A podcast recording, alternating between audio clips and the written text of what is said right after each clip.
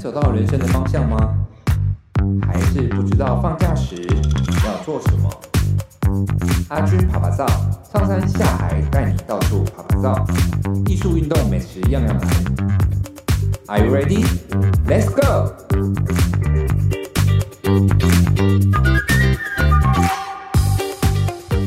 Hello，各位听众朋友，大家好，欢迎回到阿军爸爸照。今天我们节目邀请到了一个影评界的权威——臭嘴威廉粉丝专业的主理人威廉，来到我们节目现场，跟我们分享有关于他看电影的相关的一些知识。我们欢迎威廉。Hello，大家好，我是威廉。哎，今天也有邀请到，就是我们的客座主持人小恩来到现场。他其实本身也是对于电影很有他自己的个人想法。那我们今天就让两个影评、影评界的权威，两个看可不可以激 激发出一点就是不一样的那个火花啦。对。你这样讲，我们压力很大呢。对，我觉得权威是在自己朋友圈啊，嗯，就是朋友圈里面可能还算有 有点讲话有点声量这样子。没关系，其实我觉得这个东西见仁见智，就跟艺术一样嘛。对对对对，对，大家都很主观啊。对对，说自己权威就是权威。好，我说你们是权威，你们就是权威。好，OK，赞了。好，那我想问一下，就是说，哎，当初怎么想设置这个臭嘴威廉的粉丝专业？其实那个时候没有想太多，就是呃，因为我喜欢看电影，那朋友圈的人就会知道我喜欢看电影，那可能他们涉猎的电影的。呃，不管是背景啊，还是研究，可能就没有我那么多。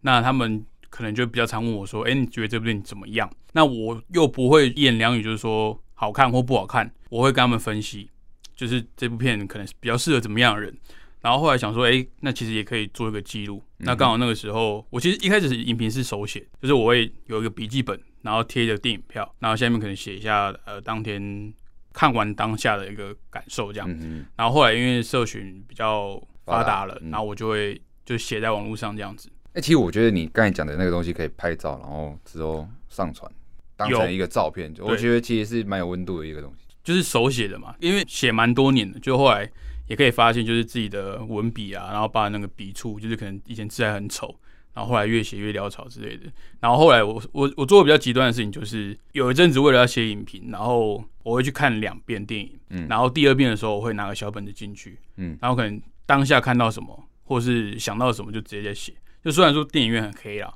出来之后那个看不懂自己在写，笔记都其实很乱。对，那啊，后来为什么我看那个臭嘴威廉好像停更了快一年了吧？应该一年以上了。其实其实有一阵子是那时候自己发起一个挑战，就是每天写一个影评，然后后来好像持续了三天，没有，哦、有持续了快两三个月。但是我那时候就觉得，其实这样很痛苦。因为买不起电影票了，也不是，因为很其实那时候很多电影是我去翻以前的电影，嗯嗯嗯，或者是比如说历史上的今天上映了什么电影，那我就做那部电影的影评。可是我后来觉得说不用这样子去去做，因为会太累，而且你在分析上会就是缺乏那个观点，就是变成说你感觉是在追什么东西。就像呃以前可能有一些 YouTuber 或者是在做这些呃社群经营的人会坚持说，可能每天我要发一个影片，或者是每天我要发一个贴文，嗯，可是那个东西我就变成说，它好像作业感变太重。对，然后我内容上失去了我当初写影片那个初衷，嗯哼，就变成说，好，我今天硬要挤一部电影的影评出来，那种感觉其实是有点挣扎的，嗯，然后到后来我会觉得说，我真的有想法，哪怕不是新出的电影，或者是跟今天什么什么节日也没对也没差，就可能我突然想到，或者是我最近想到某一句台词、某一个呃桥段，对，某一幕某一幕戏这样子，我都会把它拿出来写。那我觉得就是。做自己啦，就不用，因为我成立这个东西，我压根也没有打算说什么要获得或对，或者是名，或者是对对，我从来都没有说要出书啊，或者是要呃有什么流量可以接什么业配，没有，就是单纯就是因为很多人可能想看你讲，对，或是或者会私信我说，哎，你觉得这部电影怎么样啊？那其实哎，还好像也可以继续写。哎，可是那些人看到你停更之后，他们没有继续私讯你说，哎，敲完敲完，其实陆续有啦，就是还是有问我说，怎么最近都没来写这样子。那我会讲说，那那就可能最近再再整理一下，但是我不会为了写而硬写。就像最近很多电影，其实我看的是很无感的，哪怕是串流或者是呃院线的电影，嗯，我看完其实我觉得没什么好讲的。那如果你你你真的问我说值不值得看，那我会跟你讲我的想法是怎样。嗯但是我觉得不会为了这个再再出一个影评这样子。因为觉得写影评是蛮累的，因为我我不会直接写说这部电影怎样，然后可能就是会从头到尾包含它的呃从前面的创作端，然后它后面的技术端，嗯，然后包含演员演出的部分，我都会去去慢慢的分析这样。哎、欸，我打个岔，所以你在看电影的时候，你是用什么？有哪些切入点去分析这部电影？这样，制作端对，跟技术端，嗯，那前置期的创意端呐、啊，嗯，不算制作端，就是。前期制片其实他们可能会有呃剧本的草拟啊，嗯、对，他说他可能是个改编电影改编的作品，那改编是什么的呃 IP，对，它是小说还是漫画还是电玩等等不一定，然后再来就是它的呃制片，就是他制作这个电影的流程，因为其实现在维基上面都查得到，嗯、然后如果维基没有写的话，其实有一个那个音频的。网站叫做 IMDB 哦，对，其实他也写的很详细，嗯、就他们制作起取景在哪里取，然后摄影请到谁，那用什么样的规格去拍，然后他们剪辑是谁剪，这个我去看，然后就是当下的感觉，当然就是很直观，就是我喜不喜欢，嗯哼，就是举一部最近算应该还蛮热的作品，就是蝙蝠侠新版的蝙蝠侠，嗯，先不论它改编的呃程度，或者是大家对于蝙蝠侠在每个人心里面可能他呈现的方式。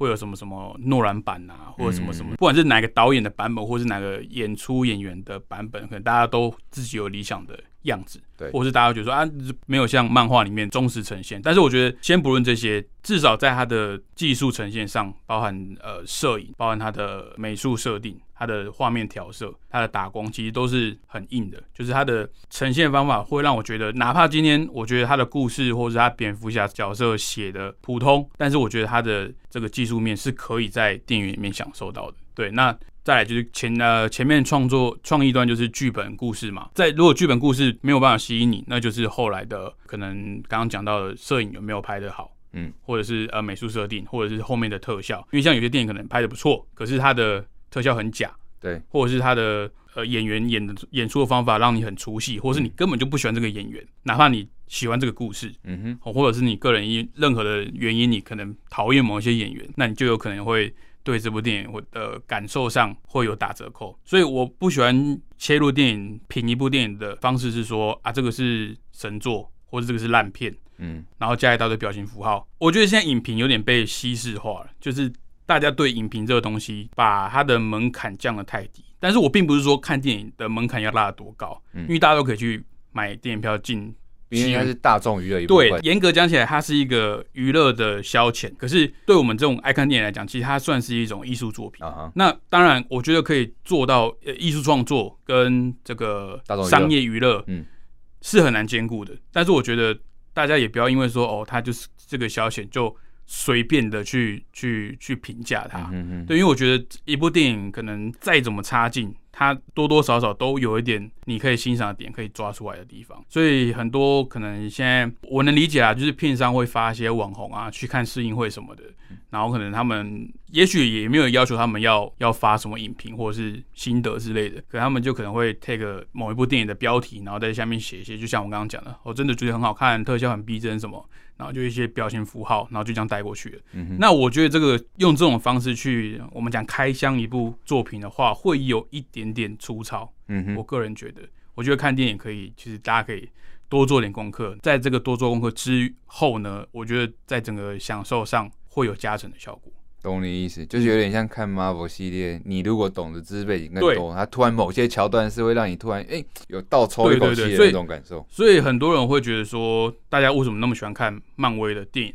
但是我觉得漫威电影在整个影史上，它做到很厉害，呃，应该说在整个影史上，它做到很独特，而且又做的很成功的一点，就是它把章节式的漫画把它搬到。电影的这个平台上，因为电影毕竟不像漫画，可能每一周或是每一个月，我们可以出一刊，我可以看到这个连载的内容。但是电影这个拍摄的这个手法，可能我可能两三年才有办法拍一部电影，包括我刚刚前面讲的这个前置，然后拍摄跟后置，那你还要去瞧，比如说里面有一些真的是很大咖的演员，你还要去考虑到会不会。冲到他们的档期，那漫威很厉害的手法就是他们可能同时进行中，但是又可以把这些故事互相的去做联动。美式漫画是这样，就可能我介绍 A 角色、B 角色、C 角色，然后有一个大事件，我把 A、B、C 全部找来，然后它不会有违和感，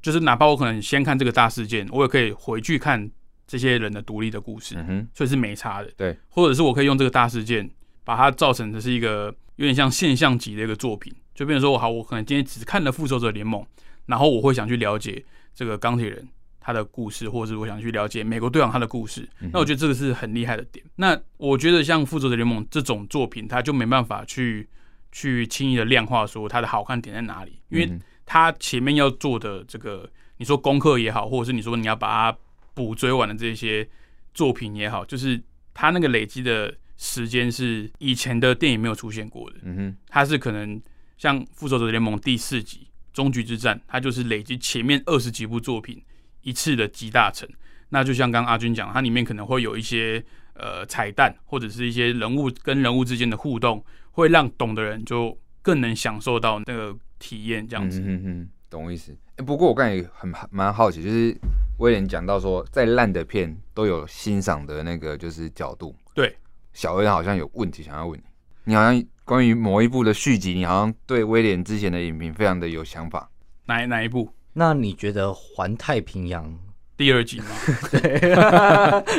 可以欣赏。《环太平洋》第二集的如何欣赏的优点就是让我们知道不找原著的导演来导会变成什么样的灾难，就是给大家一个参考啦。就是当然我会觉得，我觉得《环太平洋》的问题。不是在我刚刚讲的技术端，对，它是在创意端。啊哈，它的创意端是承袭第一集，这个没问题。就是我在怎么样把，好，你说环太平洋，可能如果没有听过的听众朋友的话，它就是怪兽打机器人，这是很简单的一个概念。嗯，这也不太容易搞砸，因为基本上如果你的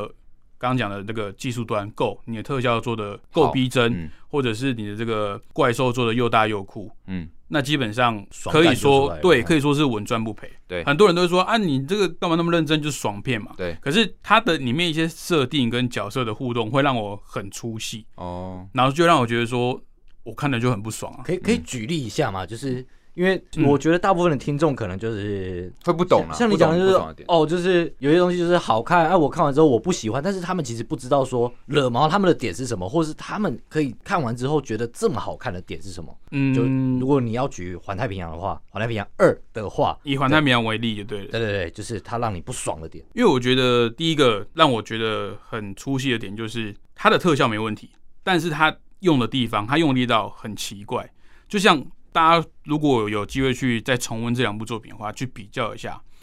可以先看第二集，因为就是你去看完之后再去看第一集，我一个最直观的感觉就是第一集的东西看起来很大，但是第二集它的浪景太多了，然后会看起来就是。东西很小，就感觉很像日本哥吉拉那种特色片。嗯哼，但是哥吉拉那种特色片是它的那个拍摄手法是呃有它的门槛在的，那也有它的特色，毕竟这么几十年的的时间去累积的。但是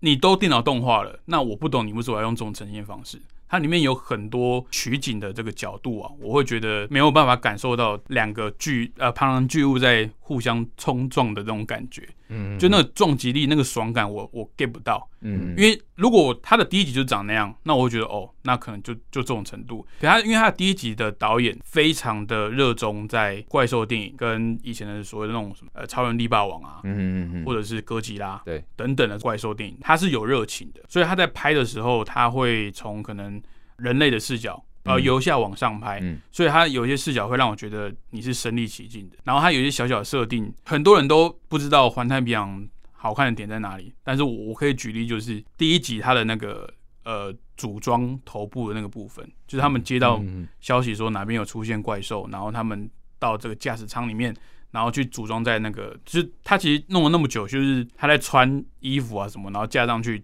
都是机器人的头而已，然后它一组装一开出去，你就知道这这东西是很大的。对，然后它有些小设定，就是会让他觉得你第一集跟第二集很明显的那个你前面的创意端感觉失误上没有连在一起。然后第二集还有一个很致命的缺点，这个就一定是缺点，就是他没有把第一集的那一些角色带到第二集去。嗯哼，因为很多现在好莱坞电影就是第二集很习惯啊，续集作品啊，就是很习惯把它做大。然后做多，然后特效又砸上去，感觉就好像有有诚意了。嗯，但其实续集电影不是这样做。续集电影我们并不想看到什么更多更大，而是想看到第一集的故事概念去延伸到续集。嗯，像最近的最明显的例子就是《侏罗纪世界》VS《侏罗纪公园》。嗯，《侏罗纪世界》呢，它恐龙很多，恐龙也做的很大，又大又凶又新的新恐龙，可是它没有感觉。对对对，就像我看《侏罗纪世界》的时候，它里面的角色竟然就直接跟他讲说：“啊，你们每次都做新的恐龙啊，就是为了吸引眼球嘛，就是这个意思啊。”他只吸眼球，可是他没有灵魂。《侏罗纪公园》一九九四年那个版本的《侏罗纪公园》，它其实。全部的恐龙出场的戏份不过十五分钟，它的电影两个多小时，可是它的恐龙出场画面就只有十五分钟。然后它的电影的 title 叫做《侏罗纪公园》，可是为什么我们会觉得它很经典？就是它巧妙的去运用它恐龙出现的场景，不管是制造它雄壮的感觉，或制造它这个肉食性恐龙，它让人家感到恐怖，让它感觉到很危险的这种元素在里面，它很精准的去放置这些。那《侏罗纪世界》它是有娱乐到我，但是它没有像。侏罗纪公园带给我的那种冲击这么大，没有吓到你就对，没有，嗯，就是我我会觉得哦，恐龙好，你出来了，嗯，我知道你会跑出来，嗯哼，然后呢，然后你这些很很大的恐龙，我我看不到你的威胁在哪里啊，我对啊，我知道你会吃人啊，可是就是一个更大更新的恐龙而已，我我我不懂你的这个故事的中心的灵魂在哪里。那威廉，我其实觉得蛮。蛮好奇，应该说很多人会很好奇，到底那 OK，我我不要当一个草包这样子，看完电影不知道自己在爽什么，嗯、自己在气什么。那我可以用什么样的一些观点去去开始学着欣赏一部电影？因为像像以我个人来讲，嗯，可能对我来说，影响我对这部电影的看法最最关键的因素会是在于这个故事好不好。对对对对，对我个人而言，嗯、就是哇，即便演员再会演，场面拍的再怎么样，就但是这个故事就是就是可能一个老阿妈，她就这样子下楼，然后出去买菜回来，就是很、嗯、很很不让我惊艳。对，对即便画面再怎么美，嗯、演员再怎么会演，我还是会觉得它是一部烂片。嗯，那你觉得可以有哪几个角度让大家可以学着？哎，你试着从这个角度，你可以去欣赏或者去评断一部电影的，你觉得的好或不好？那我觉得小恩其实会比较 care 故事。的本身、嗯、对，因为有一些导演他的，或者是有一些呃编剧，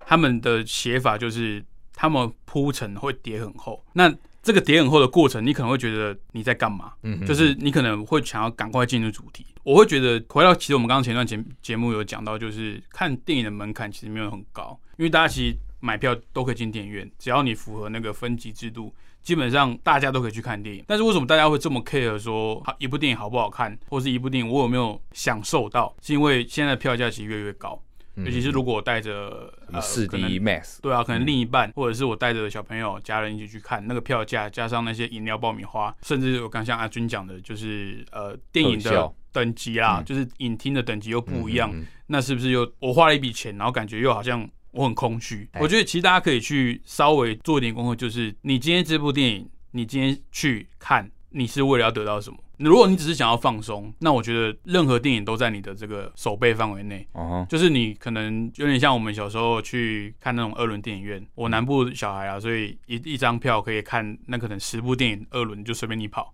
就是那十部电影就可以随便看。我以前会这样子做，就是。我既没有看过这部电影的预告，我也没有看过这部电影的故事简介，我就进去，我可能只看到它的海报跟这个电影的标题，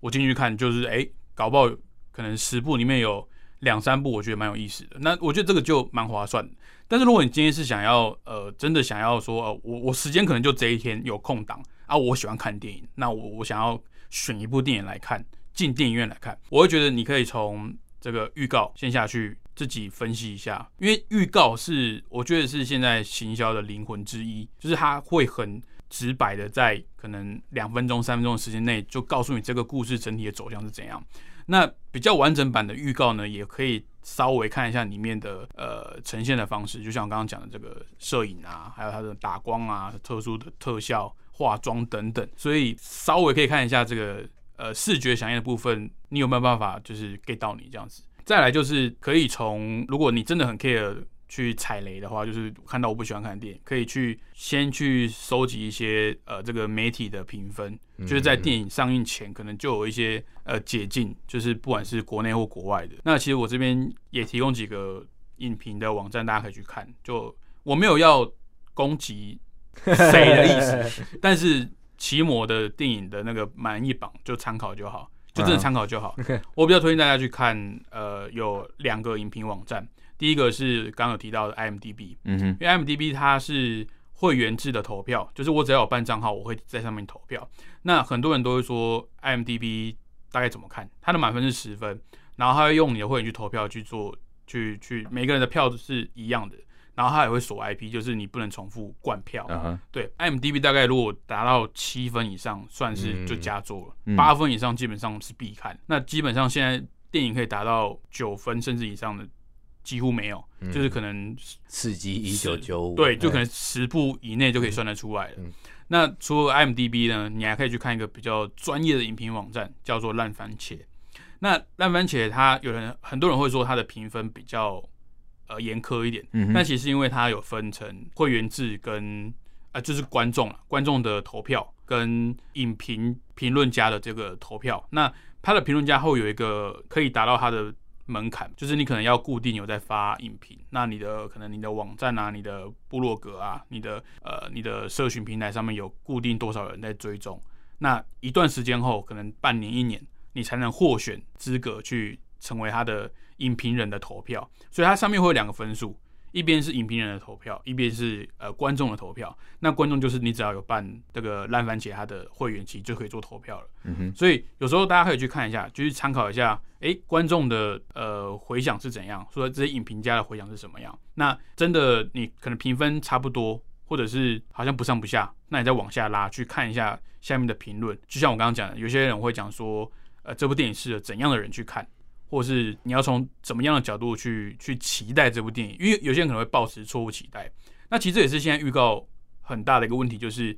因为我们给预告的这个剪辑费不多，甚至是没有，就是剪辑前面剪辑的时候，他会先出一个版本，嗯，就是我哎，这、就是我整部电影顺剪下来，我出这部预告给你看。Uh huh. 那有一些很懒的剪辑师，他会把前中后三场戏都剪进去，就变成说我看完预告，好像已经看完这部电影了，uh huh. 就很像很多 YouTube 上面那种五分钟时。或者是什么一口气看完什么什么系列，他那种剪法就很糟糕。嗯，那除非是像可能我们刚刚有提到的漫威电影，它的可能剪法上会稍微缜密一点，因为它可能里面有些彩蛋啊，或是比较他知道观众会享受这个剧情的呃惊喜，所以他可能会保留一些呃不暴雷的部分，在电影院里面才看得到。那刚刚讲的预告跟这个影评嘛，那再也可以就是针对。呃，演员跟导演，或者甚至是编剧去做你的参考之一，因为有些人会觉得说，像我们刚刚提到克里斯多夫诺兰，这个是个很厉害的导演，嗯、那他也是少数在目前台面上的导演，呃，艺术成分跟这个商业价值可以兼顾的少数导演之一，嗯、就是他的作品是很有娱乐性的，大部分啊，然后艺术的这个呈现上。呈现也很高的。嗯所以你可以去大概锁定一下，你可能喜欢哪一些类型的导演，或者你特别喜欢哪一个电影，呃，哪一位导演的啊风格，或者是哪一位编剧他写的故事，你觉得特别棒，在 IMDB 上面都有这个收藏的功能。他可能比如说啊威廉好了，他右边有个小小的星号，我把它打星号就是。这是我喜欢的演员，或者是呃导演，或者是编剧。那下一次有作品出现的时候，他会自自动提醒你说：“哎，这个作品是你喜欢的导演导的，你喜欢的编剧编的。”那甚至再更细一点，你可以去分这个制片，因为有些什么王牌制片，因为像这个最佳的最佳影片啊，其实是会颁给制片，不是颁给导演啊，是颁给制片。最佳影片是帮你制片，所以制片很重要，因为它包含要去协调整个电影的制作，然后还要去可能去签什么约啊，去租场地啊，然后去跟当地的拍摄的政府去协调什么什么事情，所以它对整个电影呈现上可不可以符合创意端是很重要的。所以有些王牌制片手腕就很厉害，他可以去瞧到导演或者是编剧他想要出现的呃画面，或者是去请到一些很大咖的摄影。来来担纲你的主要摄影师，或者是请到一些很厉害的剪辑、混音或是配乐师，所以这些因素混成了一部电影，那就看大家是从什么角度去切入。做出就像像小恩，他真的很喜欢故事要有灵魂，要给到我的，那我觉得可以从这个编剧甚至制片去去下手。那如果你可能就是比较喜欢这种呃娱乐效果、这种视听的响应的话，那你可以去看预告。或者就去研究一下，哎，这个配乐师，比如说汉斯季默，我喜欢这个配乐师，那基本上我进去，哪怕我闭着眼睛，我也可以很爽的。那其实没差。汉斯季默有挂名配乐的，你就进去看就对了。嗯、那如果说这个摄影大师你喜欢这个摄影的风格，那你也可以进去当观摩也好。嗯、其实我觉得以现在三百块一张的票价，好，你说好一点的，我看过八百块一张的，就是那种。可以躺着沙发那种哦，对，那种等级的影厅啊，其实我觉得都可以去享受到，那就是看你对看电影这件事情的成本在哪里，嗯哼，那去决定你要做的功课要到什么程度。好，那最后一个问题问一下威廉，是说，那你本身自己对于看电影本身有有没有带给你什么样的一个感受？我所谓的感受不是指说就是看电影本身感受，是说看电影这件事情本身对于你人生上有没有什么样的一个启发？这样子。其实我觉得大家喜欢看电影。其实就跟我们喜欢看小说、喜欢看漫画、喜欢听音乐是一样的，不是说兴趣，而是我觉得大家喜欢听故事。为什么很多人会在网络上会喜欢讨论事情啊？喜欢呃聊八卦啊？很多事情，哎，社会上什么时事，大家会在下面，哎，你最近有没有听说什么事情？其实因为大家喜欢听故事哦，大家喜欢去跟一些你说潮流也好，你说这个。不要离这个社会太远也好，其实大家是喜欢互动，喜欢听大家的故事。那其实看电影就是说故事的呈现的一种，算是比较高规格的方式。嗯，那其实说看电影带给我什么？其实你把它回归到听故事，然后去享受一个说故事的过程。阿军那个时候有给我访纲嘛，然后我看到这一题，其实那个时候看到这一题，我就想到李安导演的一句话，那也是我现在 IG 粉砖上面。我把它打到我的那个自我介绍，对对对，我把它打到自我介绍里面。嗯、他说，电影不是要把大家带进黑暗，而是要带大家度过黑暗。然后在这个黑暗里面呢，你自己检验自己一遍，然后再度回到阳光底下之后呢，你会明白要怎么去过日子。所以其实听看电影就是听故事，就是过日子。那其实你说这个黑暗也不是这么抽象的概念，就是进电影院啊，嗯哼，进电影院影厅里面那个黑暗，嗯哼，啊，在黑暗里面跟着一群陌生人。一起去被吓，或是一起哭，一起大笑。其实我觉得电影就是故事，然后其实就是人生的喜怒哀乐，然后悲欢离合，成败是非，就是这些而已。那你说真的会教育你什么吗？不见得。但是你说他是不是陪伴你的人生每个阶段？我觉得是有的。甚至有些电影作品在你小朋友的时候看看不懂，你只觉得哦，侏罗纪世界，呃，侏罗纪公园很酷啊，恐龙很帅啊。长大一点，哎、欸，他好像有提到一些呃生命的东西，我们对生命的尊重的东西。嗯嗯、啊，再老一点，你可能又对这部作品有不一样的感受。嗯，对。好的，那我们节目进行到这也算进入尾声。那我们也很开心，就是威廉来到我们节目现场，跟我们分享有关于看电影切入的观点，跟以及他自己本身对于电影的一些看法。我们下一集一样会邀请到威廉来到我们节目现场，来跟我们分享有关于他对于电影还有一些串流相关的一些问题，然后。我们好了，下期见。下期见啦，下期见。OK，我们谢谢威廉，拜拜。